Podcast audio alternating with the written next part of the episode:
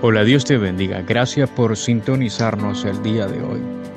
Abre tu corazón a Dios para que Dios te ministre el día de hoy. Dios les bendiga hermanos, en este día queremos compartir la palabra de Dios. Estamos eh, escudriñando la palabra de Dios en el libro de los jueces capítulo 6. Hermano, quiero que me ayude a leer los siguientes versículos. Dice así, los hijos de Israel hicieron lo malo delante de los ojos de Jehová y Jehová los entregó en manos de Madián por siete años. Y la mano de Madián prevaleció contra Israel y los hijos de Israel por causa de los madianitas. Se hicieron cuevas en los montes y cavernas y lugares fortificados. Pues sucedía que cuando Israel había sembrado, subían los madianitas y los amalecitas y los hijos del oriente contra ellos, subían y los atacaban. Versículo 4 y acampando contra ellos destruían los frutos de la tierra hasta llegar a Gaza.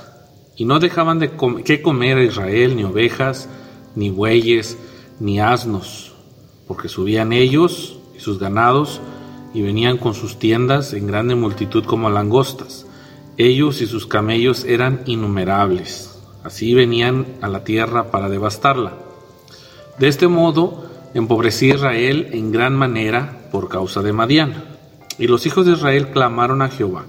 Y cuando los hijos de Israel clamaron a Jehová a causa de los madianitas, Jehová envió a los hijos de Israel un varón profeta, el cual les dijo, Así ha dicho Jehová, Dios de Israel, yo os hice salir de Egipto y os saqué de la casa de servidumbre. Os libraré de mano de los egipcios y de la mano de todos los que los afligieron, a los cuales eché delante de vosotros y os di su tierra. Y os dije, yo soy Jehová vuestro Dios, no temáis a los dioses de los amorreos, en cuya tierra habitáis. Pero no habéis obedecido mi voz. Y vino el ángel de Jehová, y se sentó debajo de la encina que está en Ofra, la cual era de Joás eh, Abieserita. Y su hijo Gedeón estaba sacudiendo trigo en el lagar para esconderlo de los madianitas. Y el ángel de Jehová se le apareció y le dijo, Jehová está contigo, varón esforzado y valiente. Y Gedeón respondió, Ah, Señor mío, si Jehová está con nosotros, ¿por qué nos ha sobrevenido todo esto? ¿Y dónde están todas sus maravillas que nuestros padres nos han contado diciendo, no nos sacó Jehová de Egipto?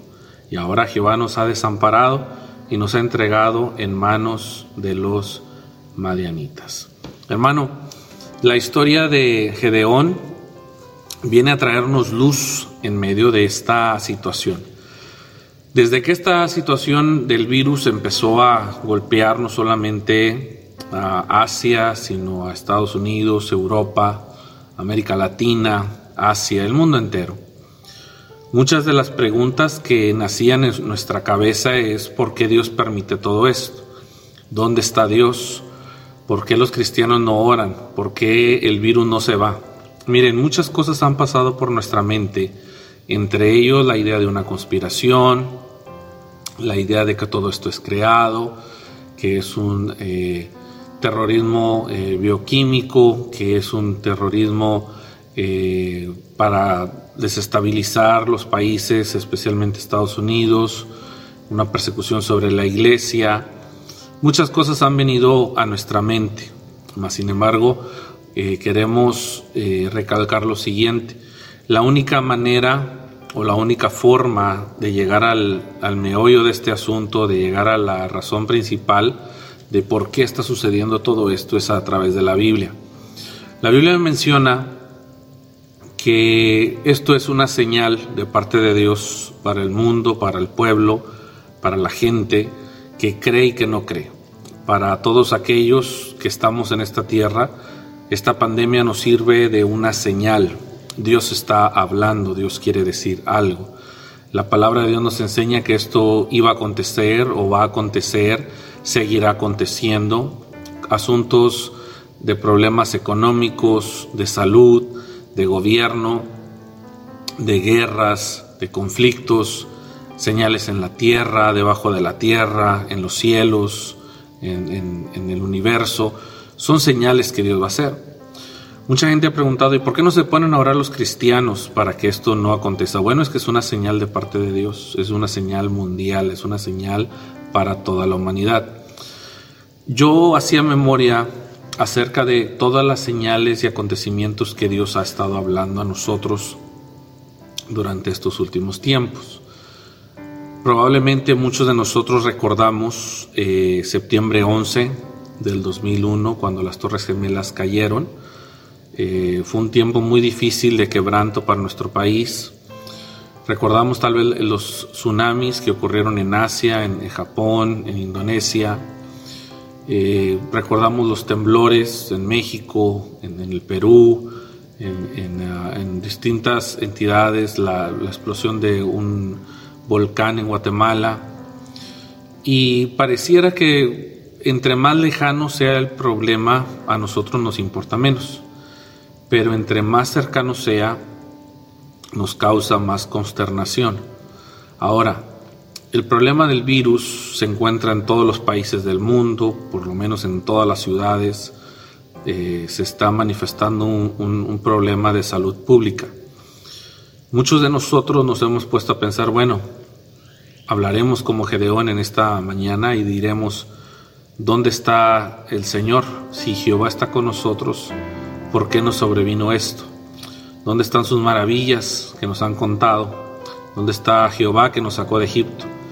Y ahora nos ha desamparado y nos ha entregado en manos de los madianitas. Hermano, quiero que usted haga memoria de varias cosas. En primer lugar, que somos una humanidad caída, que el pecado se ha enseñoreado de nosotros, el mismo Satanás, el mundo, tiene una influencia poderosa, maligna entre la humanidad. Segunda cosa, Dios está hablando a la iglesia y al mundo en general.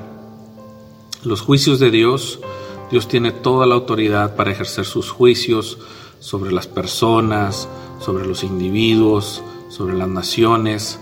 Aún estamos a tiempo de arrepentirnos de lo que está sucediendo. Yo no consideraría la pandemia como un juicio, lo consideraría una señal de parte de Dios.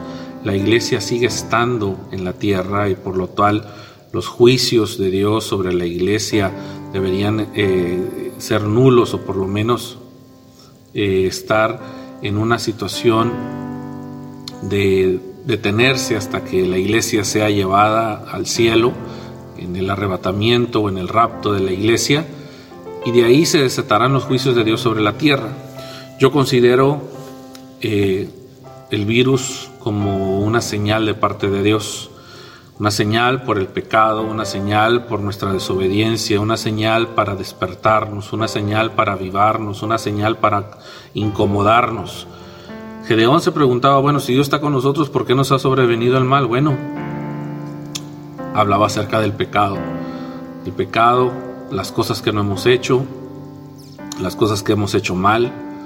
Dios nos habla a través de su palabra y la situación de en aquel tiempo de Israel, Gedeón empieza a comprenderla y a saber que Dios sigue estando con nosotros, de que Dios sigue estando poniendo con su oído presto mientras nosotros oremos, de que no estamos exentos de la maldad de este mundo, de que no estamos exentos de la enfermedad de este mundo, de que no estamos exentos de lo que sucede en este mundo, seguimos estando en él.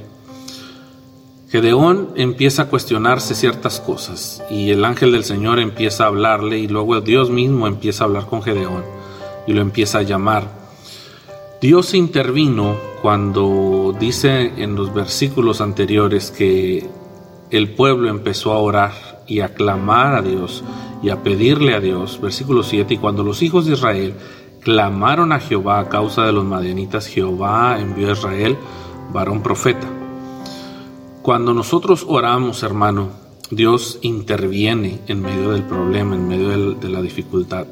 Yo veo a un Gedeón escondido, veo a un Gedeón temeroso, veo a un Gedeón con pocos recursos.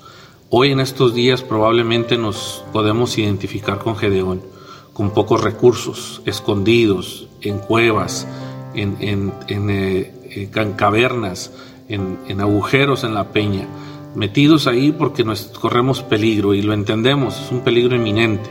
Pero dice la Biblia que hasta que el pueblo oró, Dios intervino. Yo lo quiero invitar a que en su casa, hermano, haga un hábito de oración durante la noche, durante el día y oremos juntos a Dios para que Dios intervenga. Este asunto ya se salió del control humano, pero no se ha salido del control de Dios. La Biblia dice que Jehová seguía estando con Israel hasta que Israel oró y le pidió a Dios que interviniera. Dios sigue estando con nosotros, hay que pedirle que intervenga, hay que pedirle que él haga las cosas, que nos ayude porque realmente no podemos. La solución, hermano, se encuentra a través de usted y a través de mí. Mientras nosotros oremos y busquemos de Dios, le pidamos a Dios que esto pase, Dios escuchará nuestro ruego. Esta mañana hablábamos de la importancia de ponernos de acuerdo mientras oramos, la importancia de pedirle a Dios de manera perseverante, con vehemencia, con ah, terquedad, con perseverancia, para que Dios nos escuche, para que Dios nos oiga. Y en tercero, centrar nuestra oración en Dios, pedirle a Dios que Él haga las cosas. Tenemos mucha fe en los doctores que son buenos, que tenemos mucha gente que está estudiando eh, la medicina, que está tratando de ayudarnos. Todo es bienvenido. Pero hermanos, nosotros aprendamos a orar a Dios. Estemos en el mismo cable, en la misma sintonía, orándole a Dios. El ponerse de acuerdo es tocar en una misma sintonía, en una misma partitura. Muchos eh, son los aparatos o instrumentos musicales que tocan distinto tipo de sonido, algunos más agudos, algunos más graves, pero todos cuando se ponen de acuerdo tocan una misma melodía, una misma sintonía, como una sinfónica, tocando las mismas partituras, tocando la misma canción. Nosotros somos diferentes en muchos caracteres, con muchos temperamentos, pero podemos orar en una misma sintonía, podemos pedirle a Dios en una misma sintonía. Y en esta tarde, hermano, yo lo invito a que haga una oración por los hermanos que están enfermos, porque Dios haga algo en nuestra ciudad. Nosotros nos veremos algunos años adelante, algunos meses adelante y recordaremos lo que vivimos mientras estábamos confinados por medio de este virus y nos acordaremos y diremos que todo esto pasó gracias a que oramos a Dios y Dios intervino. Hermanos, los invito a hacer esta oración conmigo. Señor Jesús, sabemos que estamos en una situación a expensas de un virus que sigue enfermando y matando a nuestros hermanos, a nuestra gente. Pero pedimos, Señor, como el pueblo de Israel, que tú intervengas. Sabemos que tú sigues estando entre nosotros y pedimos, Señor, encarecidamente, que tú obres, que tú detengas este virus. Oramos para que tú hagas tu voluntad en cada uno de nosotros, porque sabemos que cada enfermo ha llegado a conocerte y ha, llegado a buscarte en estos días. Pedimos, Señor, que la salvación tuya provenga y traiga bendición a cada hombre que se arrepiente en medio de su lecho de muerte, en medio de su lecho de dolor. Pedimos para que tu presencia venga y nos toque y nos transforme y nos llene de tu vida. En el nombre de Jesús de Nazaret te damos muchas gracias. Amén. Hermano, insistamos en la oración. Esta mañana compartía una anécdota que tuve cuando estuvimos en la India. En la India eh, notamos ciertas actitudes con respecto a las personas que piden dinero. Hay mucha gente en pobreza. Tienen más de un billón de personas. Y un amigo me había dicho cuando él había ido a la India, dijo, cuando tú salgas del aeropuerto te van a buscar los, los ah, vagabundos y te van a pedir dinero, por lo menos uno. Dice, y tan pronto tú saques un dólar americano para dárselo, 50 más vendrán y, vendrán a, pedir, a pedirte. Y ya no tendrás que dar uno, sino 50 o los que se te junten. Y él decía, dice, todos ellos, dice, mucha pobreza, es muy difícil, un lugar muy inseguro. Me quedé con eso en mente. Eh, me sucedió en la India, estando en un, en un mercado. Eh, estuvimos ahí, se acercó un joven a pedir dinero y yo tenía eso en mente, dije, le voy a dar y se va a dejar venir toda la gente. Yo le decía que no y él seguía ahí con nosotros, pegado a mi camisa, pegado a mi mochila. Caminamos dos, tres cuadras, seguía detrás de nosotros pidiéndonos, le decimos, no te vamos a dar, no te podemos dar. Entiende, no podemos hacerlo. Y seguíamos caminando y seguíamos caminando. por una hora todavía el joven ahí no se quería ir, nosotros ya nos vamos, tenemos que ir hasta un lado, y ahí se quedaba. Mira, entiende, por favor, y hablándole en inglés, algo enseñas, vete, por favor, no te vamos a dar. Seguía ahí, pegado. Y viene a mi mente la historia de la mujer que se acerca con un juez injusto para pedirle misericordia. Y recuerdo que esa ocasión el juez, de tanto que estaba pidiéndole y de tanto que estaba molestándole, le hizo justicia. Nuestra perseverancia en la oración, nuestra perseverancia al estar ahí, incomodaba al individuo, como incomoda a las personas, porque día a día estamos ahí pidiendo. Dios quiere obrar, hermano, entre nosotros, entre nuestra gente. Seamos como ese vagabundo, como esa persona que necesita, que está pidiendo, pidiendo, pidiendo. Al pasar de las horas, al pasar de los días, llegará el momento en que abriremos nuestra cartera y le daremos lo que pide. Hermano, Dios trabaja de la misma manera. Lo invito a orar y a pedir con, perseverancia que Dios es pronto y justo para escucharnos y para bendecirnos. Dios les bendiga. Gracias por escucharnos. Puedes visitarnos en nuestras páginas de internet o también en el 44 Western Boulevard en la ciudad de Brownsville, Texas.